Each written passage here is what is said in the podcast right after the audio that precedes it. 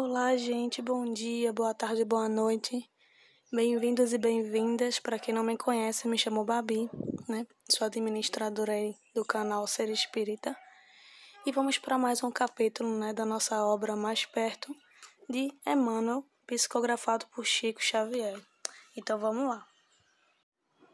Oi, gente, vamos ler hoje o capítulo 10, né, do livro da obra Mais Perto ditado por Emmanuel e psicografado por Chico Xavier. E hoje vamos ler a dádiva difícil, número 10. Não avançarás ao longo do caminho sem doar algo de ti mesmo. Aqui é o companheiro que te roga a assistência fraterna. Além, é o desconhecido que te pede arrimo e esperança. Agora é o amparo aos desvalidos. Depois, é o socorro aos enfermos. A maneira da embarcação que distribui os valores de que te enriquece. espalharás, seja onde fores, os bens que o Senhor te confia. O pão, a moeda e o agasalho são recursos da terra em tuas mãos. Fácil será sempre mobilizá-los e estendê-los. Atenta, contudo, para a dádiva difícil que sai do coração. O próprio sacrifício em favor dos outros é plantação de felicidade no ambiente em que respiramos. Aprende a calar para que teu irmão fale mais alto. Esquece as ofensas alheias, compreendendo que poderiam ter sido perpetradas por ti próprio. Apaga-te para que a luz do próximo seja vista. Dá de ti mesmo em humildade, paciência, brandura, abnegação e amor. Jesus, transmitindo as bênçãos do céu, de que te fazia portador, era o médico providencial dos sofredores na região em que se mantinha, mas, aceitando o supremo sacrifício de si mesmo, na cruz, converteu-se em divino benfeitor da humanidade inteira. Não ouvides que a re renunciação aos próprios caprichos na exaltação do bem de todos será sempre no mundo a tua dádiva maior. Então aqui fala, gente, é, na dádiva difícil, que seria isso? São aqueles né, caminhos, aquelas montanhas que ao nosso olhar inicialmente na nossa vida, né, cada dia tem o seu mal, cada dia tem uma dificuldade. Então, Inicialmente a gente enxerga como uma dificuldade ou um problema, mas na verdade, né, a espiritualidade superior, Deus, nosso Pai, Jesus, nosso irmão, enxerga aquilo ali como uma oportunidade. Por quê? Porque eles já estão naquele patamar mais avançado, estão nos ajudando, estão nos dando apoio e sabem. E eles passaram por isso também, por essas fases. E sabem que a gente também tem capacidade.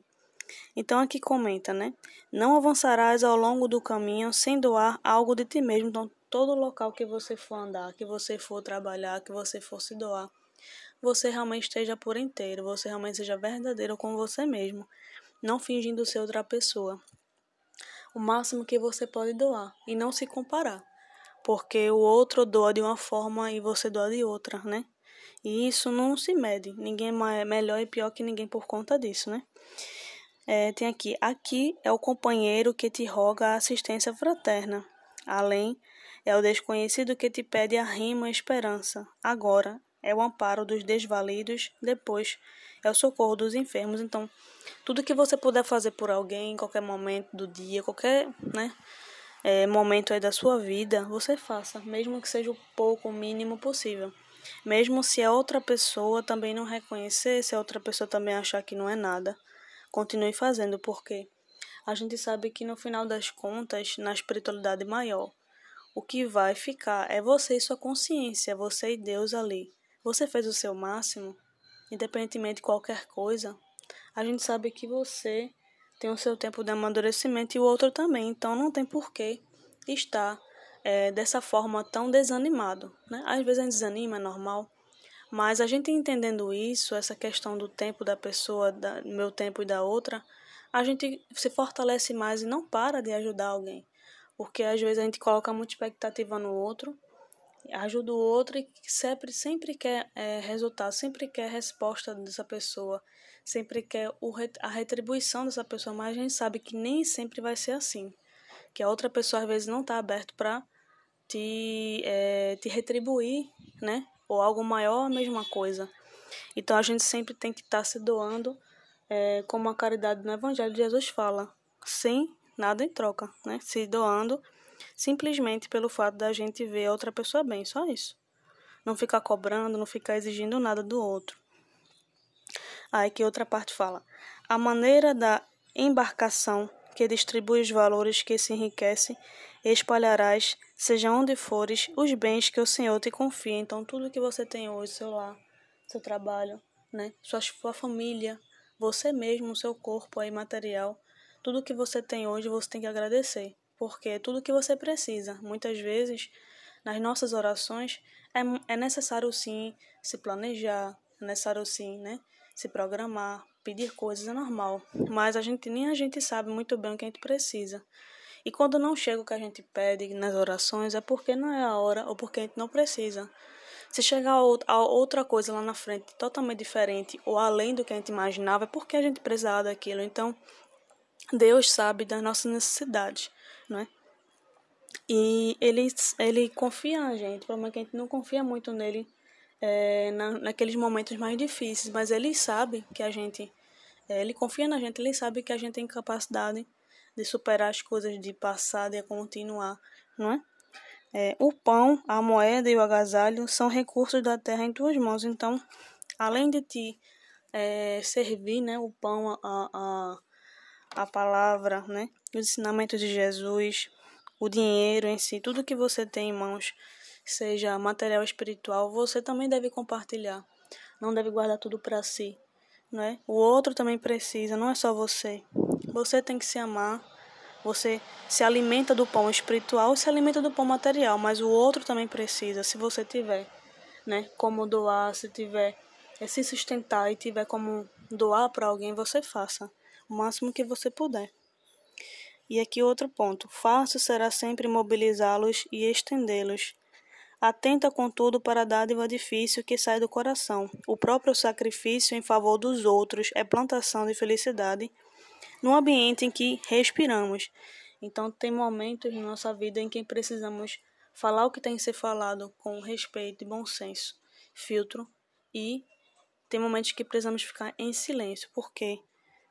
Muitas vezes, na maioria, não vale a pena discutir por conta de coisas em que o outro não vai, não aceita, em que você convencer alguém de alguma coisa, né? Trocar ideia é normal, conversar é normal, mas você querer convencer alguém de uma coisa que ela acredita há muito tempo, que ela ali confia muito tempo naquela, na sua mente, no seu coração, não adianta discutir. Então tem momentos em que a gente precisa ficar em silêncio, tá? Porque isso evita é, muitas consequências bem graves lá na frente. Né? Aprende a calar para que teu irmão fale mais alto. Então, muitas vezes, naqueles momentos, gente, de discussão, de críticas, né? É, às vezes a gente tem muita vontade realmente de revidar, de falar muita coisa ruim, mas devemos só parar ali no pensamento. Porque se vier nas palavras, aí o problema é esse, aí vai vir muitas coisas muito piores muitas consequências muito graves para a gente. E a gente for revidar, vier o que vier na nossa mente, falar o que vem na nossa mente, a gente sabe que a gente não raciocina estressado, não raciocina com ódio e raiva. A gente precisa respirar, se acalmar, fazer uma oração, pedir discernimento, para que depois a gente fale alguma coisa, converse, tente esclarecer algo. Porque a gente sabe muito bem que isso não resolve. Ou então até esperar o tempo resolver, que existem situações que às vezes nem conversando não resolve, né? Se não der certo, a gente ora e espera o tempo dizer alguma coisa. Esquece as ofensas, né? A gente sabe que a gente não pode, não esquece, mas a gente olhar esses momentos de a gente se permitiu se ofender pelo outro, porque a gente às vezes acredita demais no que o outro diz, no, outro pensa sobre nós. E nos deixamos ser ofendidos e criamos essa angústia, esse peso no coração e guardamos pro resto da vida. E não é esquecer, é você olhar por aquela situação e não sentir mais nada. sentir um alívio, uma libertação. Você vai lembrar daquilo, mas não vai sentir mais dor. Né? É esse o ponto. Porque esquecer a gente nunca esquece, fica no nosso inconsciente. Mas só quando a gente lembrar e a gente não sentir mais angústia nem dor, é porque a gente já superou. É porque a gente não guarda mais aquele peso desnecessário. Porque aquilo é desnecessário, né? Faz parte, a gente sente tudo bem, mas depois do tempo a gente tem que aprender a enfrentar, a superar aquilo. É, apaga-te para que a luz do próximo seja vista. Humildade, né? Humildade, sem ser melhor nem pior que ninguém, se amar, mas também ter humildade. Dá-te, dá de ti mesmo em humildade, paciência, brandura, abnegação e amor. Fazendo sua parte, fazendo seu melhor, se esforçando na maneira que pode, né? O máximo do outro é diferente do seu máximo, nunca se comparar. E Jesus, transmitindo as bênçãos do céu de que se fazia portador, era médico providencial dos sofredores, na região em que se mantinha, mas aceitando o supremo sacrifício de si mesmo na cruz. Converteu-se em divino benfeitor da humanidade inteira. Não ouvides que a renunciação aos próprios caprichos na exaltação do bem de todos será sempre no mundo a tua dádiva maior. Então ele, Jesus nos convida hoje aqui para a gente fazer o máximo que a gente puder todos os dias. Não se comparar, não guardar mágoa, não guardar peso. Porque a gente sabe que a gente, ao primeiro a ser prejudicado, e a gente adoece primeiro. Guardando isso tudo por muitos e muitos tempo, né? Muito, muitos anos. Então, procurar admitir realmente eu guardo muita coisa, eu sei que isso não me faz bem, procuro melhorar, procuro me esforçar para que isso não fique por muito tempo. Eu procuro entender o que está acontecendo, procuro me esforçar de alguma forma, como eu posso, não é? Porque a maneira do outro vai ser diferente da minha, não vai ser igual, né? Então, a mensagem aqui central é essa, gente, as, é os, as dores, os problemas, os desafios da vida, de todos os âmbitos que tem na nossa vida, que a gente tem que olhar com outros olhos tem que procurar ter coragem para enfrentar. E a gente sabe que lá na frente a gente vai entender e se tornar mais forte, né? Com esses desafios todos, com isso tudo que a gente precisa passar. E confiar na espiritualidade, nos momentos em que a gente não sabe o que fazer. Orar, né?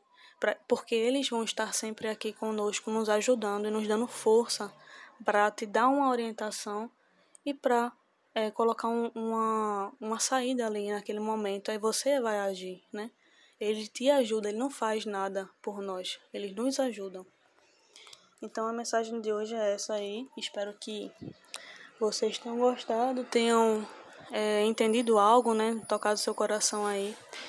E que já nos abençoe hoje e sempre. Eu desculpe um barulho aí, gente, porque eu moro do lado de uma rua.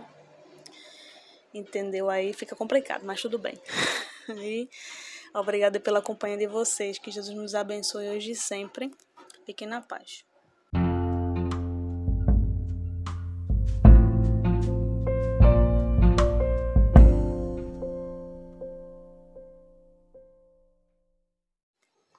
Então, muito obrigada mais uma vez né, pela companhia de vocês e pela espiritualidade amiga, né, que sempre nos ajuda, sempre nos aconselha, sempre está conosco. Então, muito obrigada, gratidão. E que Jesus nos abençoe hoje e sempre. Abraços e beijos.